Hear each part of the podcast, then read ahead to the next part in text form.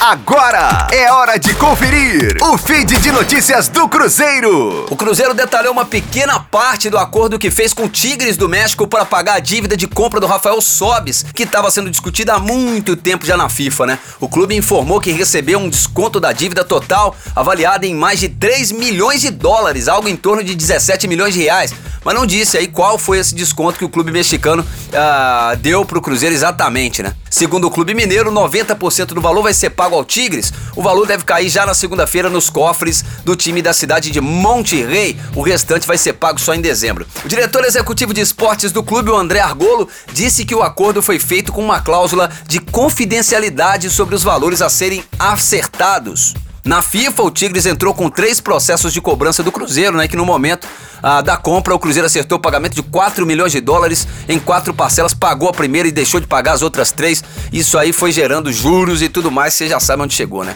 Mas boa notícia, o Cruzeiro tá acertando tudo. Gleison Laje com informações do Cruzeiro na Rádio 5 Estrelas. Fique aí! Daqui a pouco tem mais notícias do Cruzeiro. Aqui, Rádio 5 Estrelas.